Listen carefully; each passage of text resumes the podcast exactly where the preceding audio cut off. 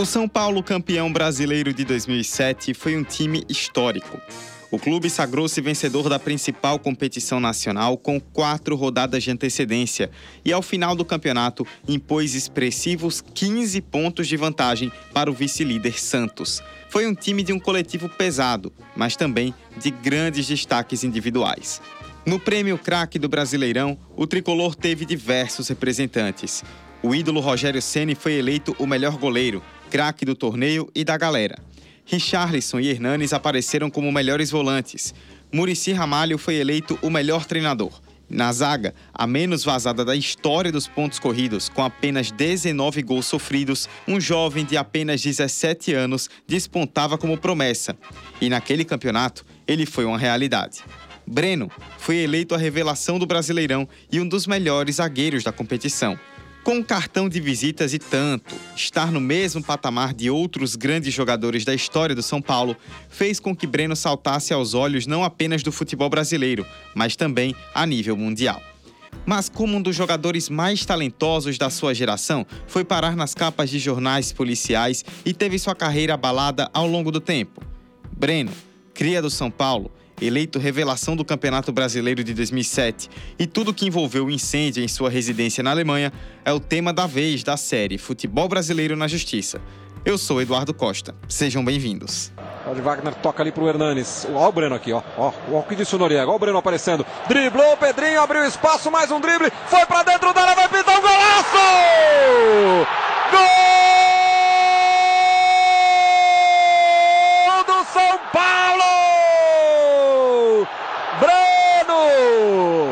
O zagueiro com jeito de meia, com jeito de atacante, com pinta de craque. Ele foi lançado e no que dominou no peito tirou o Pedrinho. Driblou o zagueiro, ganhou na dividida, foi para dentro da área e soltou a bomba de perna esquerda. Na marca dos quatro minutos, o São Paulo abre o placar. Breno, um para o São Paulo, zero para o Santos.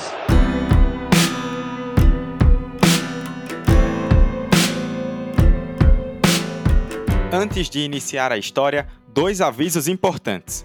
Primeiro, o intuito da série é descrever o caso com informações documentadas e relatos de fontes que fizeram parte do caso. Segundo, alguns relatos trazidos neste episódio podem gerar gatilhos envolvendo alcoolismo e conteúdo sensível referente à saúde mental. Se for o seu caso, recomendamos tomar cuidado a partir de agora.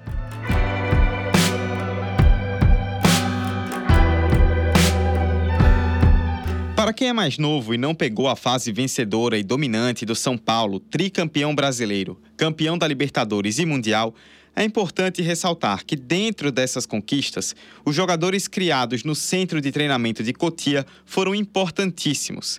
Em 2007, uma das peças-chave para o quinto título brasileiro do São Paulo foi Breno Vinícius Rodrigues Borges, nascido no dia 13 de outubro de 1989 na cidade de Cruzeiro, no interior de São Paulo. Com seus mais de 1,91m de altura, Breno iniciou sua carreira nos gramados disputando competições de base no São Paulo. Em 2006, ele conquistou o Campeonato Paulista Sub-17 pela equipe. Em 2007, ele fez parte do grupo que foi vice-campeão da Copa São Paulo de Futebol Júnior e foi achado do ex-jogador Zé Sérgio. Não demorou muito para que o talento de Breno fosse aproveitado no time principal do tricolor paulista. Aqui vale um destaque para a figura de Murici Ramalho, que deu confiança e garantiu a titularidade da jovem promessa. A estreia de Breno no time titular aconteceu no dia 28 de março de 2007, em uma vitória por 4 a 0 sobre o Rio Branco em partida válida pelo Campeonato Paulista. Mas Breno entrou para a história mesmo na campanha do Campeonato Brasileiro daquele ano. O gol que vocês ouviram há pouco foi num confronto contra o Santos. Sem dúvidas, um dos momentos mais brilhantes do zagueiro em sua primeira passagem pelo São Paulo. Em 38 rodadas, ele ainda marcou outro gol e deu uma assistência. Mas não era no ataque que o zagueiro se destacava, e sim em sua postura ágil, precisa e técnica lá atrás. Aquele São Paulo estabeleceu o recorde de defesa que menos sofreu gols na história do Brasileirão em pontos corridos. Foram apenas 19 gols sofridos, o que dá uma média de apenas meio gol por jogo. Ao lado de Miranda, Breno construiu uma das duplas de zaga mais sólidas do Brasileirão.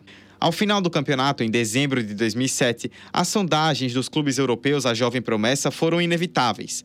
Uma proposta do gigante alemão Bayern de Munique, de 19 milhões de dólares, cerca de 33 milhões de reais, chegou. E de malas prontas, lá foi Breno, com seus 18 anos e um contrato de cinco temporadas com o clube da Baviera para cumprir. E aqui é o começo da agridoce, para não dizer trágica, passagem do atleta no futebol alemão. Als letzter der Bayern-Profis betrat Vinicius Rodrigues Borges, genannt Breno, beim Trainingsauftakt den Rasen. Für den Neuzugang aus Sao Paulo zahlte der FC Bayern angeblich mehr als 12 Millionen Euro. Bom, se você está voando aí no futebol alemão, a gente vai te ajudar a decifrar como a mídia local encarou a chegada do zagueiro brasileiro. Breno foi apresentado no dia 9 de janeiro de 2008. Você acabou de ouvir, inclusive, o repórter de uma mídia alemã dando detalhes da transação entre o Bayern de Munique com o São Paulo. Ele fala que o zagueiro chegou por aproximadamente 12 milhões de euros aos 18 anos, destaca sua estatura e as possibilidades de crescimento no clube da Baviera. Um parênteses importante para ilustrar o prestígio de Breno. Ele chegou a ser convocado para a seleção brasileira no dia 22 de janeiro de 2008 para um amistoso contra a seleção irlandesa. Pouco tempo depois, foi convocado para disputar as Olimpíadas de Pequim, onde conquistou a medalha de bronze. Treino lá, treino cá, a adaptação em um novo país, em um novo futebol, um novo clima, é sempre um desafio para qualquer atleta. E com Breno não foi diferente. Na verdade, ele não teve muita oportunidade neste primeiro momento. Seu primeiro jogo oficial no Bayern foi apenas no dia 13 de março, quando jogou os 90 minutos na derrota por 2 a 1 para o Anderlecht pela Copa da UEFA. Naquela temporada, ele só disputaria mais um jogo. Na temporada seguinte, 2008-2009, ele teve mais minutagem e entrou em campo nove vezes, cinco delas na Liga dos Campeões da UEFA. Sua estreia foi contra o Lyon, no empate por 1 a 1. Inclusive, ele estava em campo na goleada que o Bayern sofreu frente ao Barcelona no Camp Nou, 4 a 0, com um show de Messi, Henry e Eto'o. Na Bundesliga, ele disputou apenas quatro jogos e não conseguiu se firmar no time titular. O técnico Jupp Heynckes não oferecia muito espaço para a promessa brasileira, fato que só foi piorar quando Louis van Gaal chegou à equipe da Baviera. O treinador tinha uma fama de não gostar de jogadores brasileiros e preferia iniciar as partidas com Van Buiten e Demichelis. Sem espaço no Bayern, foram quatro jogos na temporada 2009-2010 e Breno foi emprestado ao Nuremberg, clube que disputava a primeira divisão alemã. Emprestado para ganhar experiência na Alemanha, o que é muito comum no futebol europeu em contratar jovens e emprestar aí para clubes menores para que assim ganhem rodagem, veio o primeiro baque. No sétimo jogo vestido a camisa do Nuremberg, Breno sofreu uma grave lesão. A primeira de muitas que viriam a assolar a carreira do jogador. Uma lesão no ligamento cruzado do joelho o tirou de campo por cerca de oito meses. O defensor precisou ser devolvido ao Bayern de Munique e perdeu todo o restante daquela temporada. Após a recuperação, Breno voltou a campo vestindo a camisa do Bayern no dia 14 de novembro de 2010, ironicamente contra a equipe do Nuremberg, clube que estava quando sofreu a lesão. Se tem um momento aí para a gente chamar de bom nessa passagem do Breno pela Alemanha, certamente é esse. Ao retornar aos gramados, o jogador realizou 18 jogos pelo Bayern de Munique, sua maior sequência. Finalmente, ele tinha conquistado a confiança de Van Gaal e foi titular do clube entre novembro de 2010 e maio de 2011. Porém, o físico do atleta voltou a sentir. Breno sentiu novos problemas no joelho e recebeu a notícia de que precisaria operar de novo. Essa segunda operação é uma faísca para entender como o jogador foi parar nos tribunais da Alemanha. É, depois que eu me recuperei, joguei, eu ainda estava nesse negócio, né, meio depressivo. E, e com esse problema, que assim que eu voltei depois dos 10 meses, eu treinava, Aí o joelho inchava. Aí o, o doutor falou, não, é, alguma coisa errada tem, né? Aí fazia ressonância e não dava nada no joelho. Aí o doutor falou, então vamos ver se tem algum problema no dente. Fez, fez exame no meu corpo inteiro e não constou nada. Aí sempre eu, eu tinha que ir no doutor, o joelho estava inchado, ele ia e tirava o líquido do joelho. Aí ficava três, quatro dias só pedalando, aí voltava a treinar de novo. Inchava. Ficava uma semana, duas, o joelho inchava. Aí nesse dia de manhã eu treinei, treinei normal, aí depois teve aquela foto com o Oktoberfest, sabe? O Baia sempre tem que fazer aquelas fotos com aquelas roupas da Leda Rose, né? Aí eu, nós fomos bater foto, que era ali no, numa quadra ali no fundo do clube. Aí eu já, meu joelho já tava me incomodando. Aí na hora que eu olhei pro joelho, o joelho inchado. Aí eu subi para falar com o fisioterapeuta. Aí ele fez uma cara assim, ele falou, é, fica de jejum a, a, partir da hora que amanhã você vai ter que ir para Augsburgo operar. Breno fez esse procedimento cirúrgico e, bom, faria outros também. Corta aí para setembro de 2011, quatro meses depois de entrar em campo pela última vez. Aqui é preciso contextualizar como estava a situação do atleta. Primeiro, o zagueiro estava sem receber nada durante todo este período. Isso porque na Alemanha, quando você deixa de jogar por mais de 45 dias, o atleta passa a receber um seguro de aproximadamente 10 mil euros, cerca de 25 mil reais à época. Segundo, o jogador, enquanto esteve parado, de acordo com a promotoria e documentos do inquérito policial, estava bebendo com uma certa frequência. Esse contexto, no mínimo, não é recomendável para um atleta promessa de 22 anos. E tudo isso explodiu no dia 19 de setembro daquele ano. Uma explosão e a carreira de um dos zagueiros mais promissores do Brasil pode ter virado cinzas. Breno, de apenas 22 anos, é acusado pela justiça alemã de ter colocado fogo na mansão onde vivia na Alemanha. É preciso pontuar que existem várias versões sobre o ocorrido da madrugada do dia 19.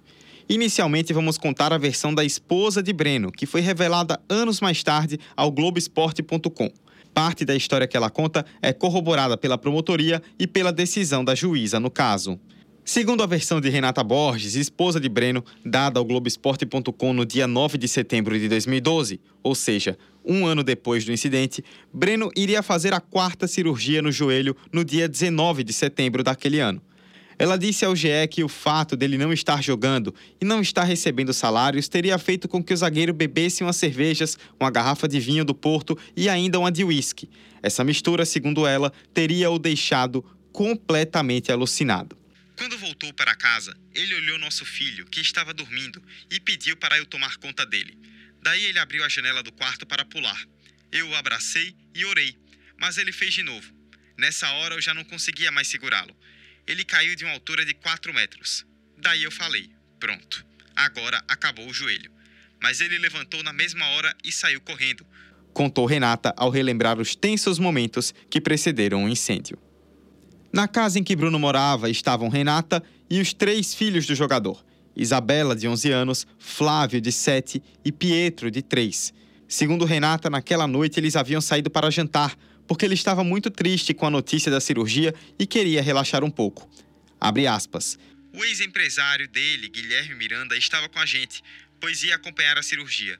O Breno começou a beber cerveja e eu saí, pois tinha que buscar meus filhos na escola. Quando foi umas 5 horas da tarde, eu liguei e eles estavam indo para casa. Fecha aspas, detalhou ela ao Globo Esporte. Nessa entrevista, ela refutou o argumento de que ele bebia todos os dias. Segundo ela, Breno bebia apenas nas folgas, e naquele dia ele bebeu vinho e uma garrafa de uísque.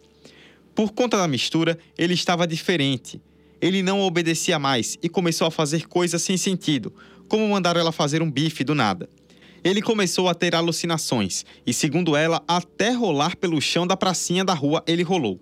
Um outro detalhe é que ele chegou a abrir a janela de casa para tentar pular, mas ela o segurou e começou a chamar pelo empresário do atleta, Guilherme, que estava com eles. Mas isso não o impediu e ele caiu de uma altura de 4 metros. Após a queda, ele levantou na mesma hora e saiu correndo. De acordo com ela, ele teria pego uma faca e saído para a rua. Neste momento, Guilherme pediu para que Renata pegasse as crianças e saíssem de casa.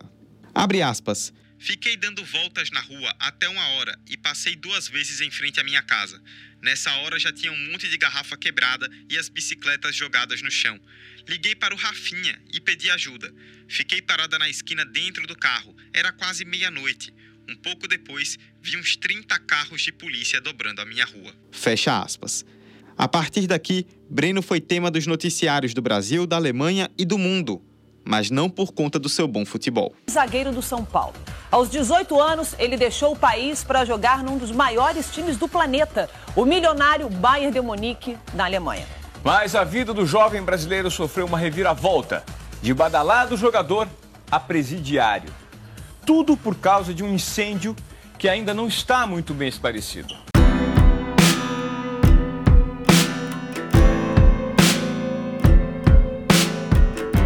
O 45 Decréscimo é um podcast feito de forma independente.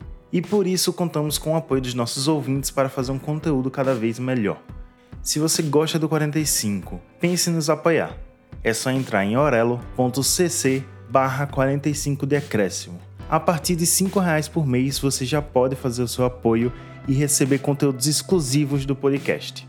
Caso você não possa contribuir mensalmente, pense também em fazer uma contribuição pontual para o Pix 45decréscimo@gmail.com. Você também pode nos apoiar nos seguindo nas redes sociais 45decréscimo e compartilhando o nosso conteúdo.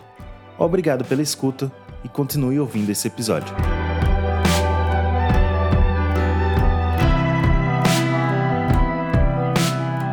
Agora é o momento de contrapor as versões. A acusação partia do princípio de que Breno ateou fogo propositalmente em sua casa, que estava situada em uma zona residencial nos arredores de Munique. O promotor do caso, Nicolas Lans, chegou a pedir cinco anos e meio de prisão. Ele afirmava que o fato de Breno estar bêbado no dia do incêndio não permitiria que o zagueiro soubesse se sua família estava na hora do fogo. Segundo a acusação, Breno estava sob efeito de álcool e provavelmente usou seu próprio isqueiro para atear o fogo. Um membro das equipes de resgate testemunhou que o jogador realmente o entregou esse isqueiro ao ser atendido pelas lesões leves que sofreu. A promotoria acusou o jogador de ter provocado danos no valor de até um milhão de euros na casa. A defesa do brasileiro defendia uma pena máxima de dois anos. Segundo os bombeiros, o fogo começou em um quarto de hóspedes, no sótão da casa. Policiais que chegaram na casa de Brennan durante o incêndio afirmaram que o jogador estava completamente fora de si, que corria pela casa e gritava Scheiß, merda, em alemão. Ele teria dito ainda que tudo na sua vida estava ruim e que a única coisa que ele conseguiu fazer foi salvar os cachorros. Brennan teve ferimentos leves. O zagueiro acabou passando a noite na residência do lateral direito Rafinha, ex-Flamengo e atual São Paulo, então companheiro de clube. Pouco depois, no entanto, ele negou que teria colocado fogo na própria casa intencionalmente através de um comunicado que foi publicado na sexta-feira, dia 23. Segundo a nota do grupo Sonda, que administrava a carreira do jogador, Abre aspas. O jogador Breno, do Bayern de Munique, declara que são infundadas as suspeitas sobre a autoria do incêndio que destruiu sua casa na Alemanha. O jogador está à disposição das autoridades alemãs e agradece todas as manifestações de carinho dos fãs do Bayern, dos colegas e da diretoria do clube. O atleta se recupera do incidente e em breve retomará suas atividades normalmente. Fecha aspas. O fato é que no dia 24 de setembro de 2011, dia seguinte, Breno foi preso preventivamente por suspeita de ter posto fogo em sua casa. Em Munique, além dele mesmo, ninguém sabe exatamente o que aconteceu na casa do Breno. A polícia ainda não divulgou detalhes da investigação. O que eu pude descobrir aqui na Alemanha foi uma história triste de um jovem com muito talento que acabou esquecido e entrou em depressão. Quem acompanhava o dia a dia do clube sabia que ele não estava bem, mas nunca podia imaginar até onde isso iria chegar. Estas pistas e a decisão da polícia de detê-lo indicam grandes chances de que Breno pode ter tido um surto e causado o incêndio. Mesmo assim, o clube alemão continua o apoiando publicamente. O presidente, Uli Hones, criticou muito a promotoria da cidade, dizendo que Breno precisa de ajuda e não de prisão. Ele confirmou que Breno estava recebendo tratamento psicológico uma semana antes do incêndio e disse que o clube continua trabalhando para conseguir a liberação condicional do jogador nos próximos dias. De acordo com Renata, foram 13 dias sem saber o que estava acontecendo. Ela e os filhos ficaram sem roupas e sem documentos, pois tudo havia sido destruído junto com o fogo. A fiança para liberá-lo era de 500 mil euros, e ela não tinha esse dinheiro, já que ele não jogava muito tempo e estava recebendo apenas o seguro. Mas o Bayern de Munique acabou pagando a fiança e o jogador foi liberado. O legista, que fez exames em Breno ao prendê-lo, afirmou que o atleta tinha 2,5 ml de álcool no sangue no dia do exame. Segundo ele, o jogador afirmava que não se lembrava de nada do dia do incêndio. Drogas não foram encontradas no sangue do brasileiro. O julgamento do caso Breno foi marcado para o dia 4 de julho de 2012. A defesa de Breno, que tinha à frente o advogado Werner Leiner, afirmou que o jogador tinha tomado um medicamento chamado Stilnox, uma medicação forte usada para dormir, que não pode ser misturada com álcool. Segundo ele, por conta disso, Breno não se lembrava de nada que tinha acontecido na noite do incêndio. Esse medicamento teria sido dado por um médico do Bayern de Munique. Abre aspas. Ele não tem nada além da família e do futebol. Uma prisão fora do Brasil seria o fim da carreira dele. Fecha aspas, afirmou o advogado Werner Leitner. Porém, essa versão foi refutada pelo Bayern. Segundo o diretor esportivo do clube, que esteve no tribunal, o Bayern não possui remédios para dormir e, portanto, o jogador não teria recebido nenhum medicamento. No dia do julgamento, segundo o Globoesporte.com, que acompanhou em loco, Breno aparentava estar calmo o tempo todo. Ele contava com um intérprete para entender alemão, pois nunca foi fluente na língua. No dia 4 de julho, já sem clube, pois seu contrato com o Bayern expirou no mês anterior, Breno recebeu a sentença. A juíza Rose Datzmann julgou que Breno foi culpado pelo incêndio que destruiu sua residência em setembro de 2011. Ele foi condenado a três anos e nove meses de prisão e poderia pegar até 15 anos atrás das grades por esse crime na Alemanha. Antes da leitura da sentença, Breno quebrou o silêncio dentro do tribunal e disse, aspas, Eu peço desculpas por aquela noite, para o Bayern, minha família e também o dono da casa que perdeu sua propriedade. Eu sou uma pessoa que acredita em Deus e agradeço por ele ter protegido a minha família. A hipótese de deportação também foi refutada pelos acusadores. O jovem, de 22 anos, iria permanecer até agosto de 2013 em regime fechado. E este foi um período complicado para o atleta. Durante todo o período de prisão, Breno e a esposa trocaram cartas todos os dias. Eu chorava muito. Eu, eu recebia as primeiras cartas que eu recebia dela, eu lia, via foto das crianças e começava a chorar.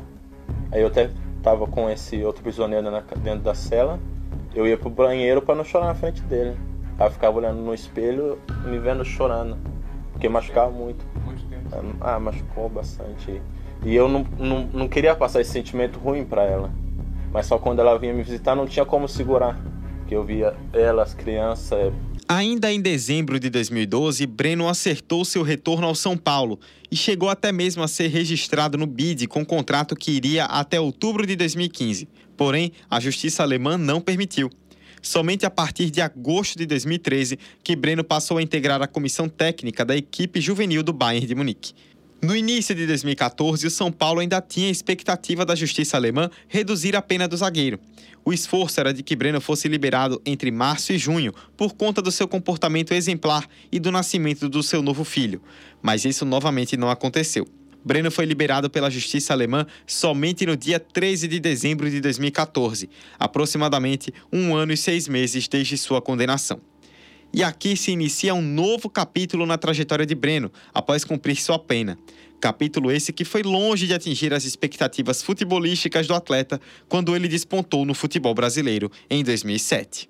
Na vida a gente passa por umas coisas, por umas situações que você pega para aprender.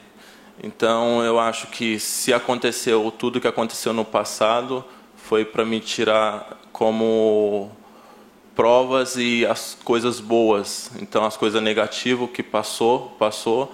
Então, eu quero tirar as coisas boas. E o Breno Monstro, que era antes, eu posso posso falar aqui que o Breno Monstro vai voltar. O São Paulo, que insistia em repatriar o jogador ainda enquanto ele estava preso, era em teoria a casa perfeita para reiniciar sua carreira no futebol. Águas passadas dos eventos na Alemanha, né? É, só que não. Durante sua apresentação em 2015, ele ainda teve que responder às perguntas dos jornalistas sobre o incidente em Munique e comentou ao Estadão. Aspas. Eu era garoto, tinha 17 anos e queria jogar bola. Conversei com meus empresários e eles falaram que eu iria jogar, mas infelizmente não foi o que aconteceu. Pode ser que eu tenha ouvido as pessoas erradas, mas agora passou. Preciso apagar isso e saber viver o presente. Mas um antigo empecilho que já havia atrapalhado sua trajetória na Europa voltou a dar o ar da graça: as lesões.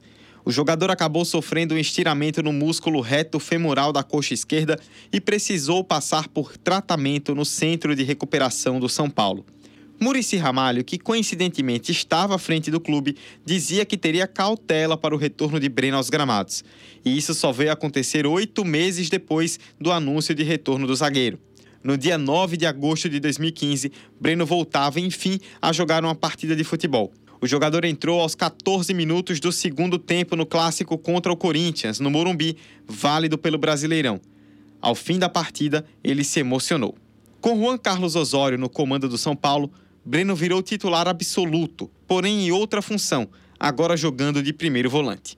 No dia 20 de setembro daquele ano, veio seu primeiro gol no retorno aos gramados. Gol esse que, por ironia do destino, narrou bem a trajetória do jogador nos anos que antecederam. Pede de novo a bola Wesley. Tocou com o Breno. Vai levando o São Paulo para o ataque. O São Paulo vai chegando bem com o Rogério. João Paulo está na área, Carlinhos também. Aí o Breno limpou, vai bater de canhota. Gol!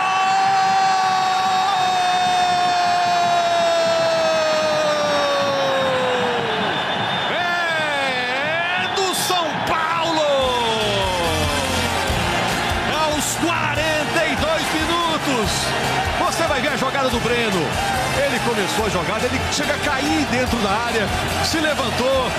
E é quase uma metáfora de tudo que aconteceu na carreira e na vida do Breno até agora. Está se levantando, usando o São Paulo para reerguer a carreira e deixando tudo igual na ressacada. A boa fase não durou muito tempo. Em novembro, o jogador teve que passar por uma nova cirurgia no joelho direito e perdeu o restante da temporada. Em sua passagem de volta ao São Paulo foram 13 partidas e um gol marcado. Após deixar o tricolor, seu destino foi o Vasco. Em 2017, inicialmente por empréstimo e depois em definitivo. No Cruz Maltino, ele chegou a disputar nove jogos em sequência em junho daquele ano. Marcou seu primeiro gol pelo Vasco no empate em 1 a 1 diante do Vitória no Maracanã, válido pelo Brasileirão. As boas performances voltavam a acontecer e o Vasco, no segundo turno do brasileiro, teve a segunda defesa menos vazada.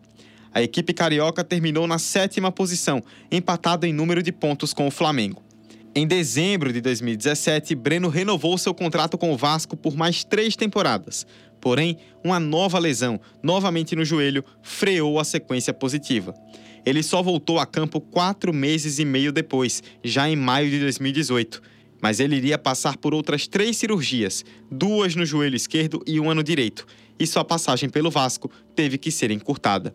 Em dezembro de 2021, o jogador chegou a entrar na justiça contra o Vasco, alegando que a rotina de treinos agravou as lesões.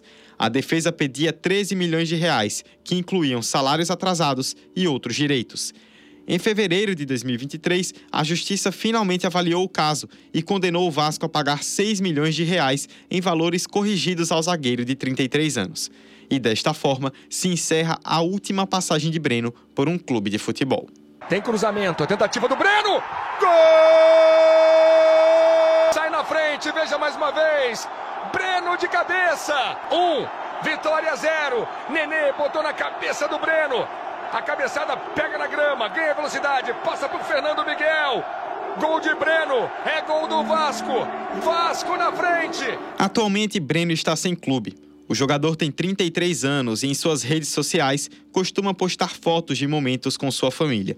O caso da justiça de Breno, ao contrário de outros, aponta para discussões necessárias sobre alcoolismo, saúde mental e emocional, o impacto de lesões e como jovens jogadores podem sofrer ao deixar o Brasil. Neste episódio, você ouviu como uma grande promessa do futebol brasileiro e mundial foi parar nos tribunais de justiça da Alemanha. Este foi o quarto episódio da série Futebol Brasileiro na Justiça. Continue ligado no nosso trabalho e deixe seus comentários sobre o episódio nas redes sociais. Eu sou Eduardo Costa. Este episódio teve roteiro de Emerson Esteves e edição da Café Preto Produções Sonoras. A série Futebol Brasileiro na Justiça do 45 continua na semana que vem. Até lá!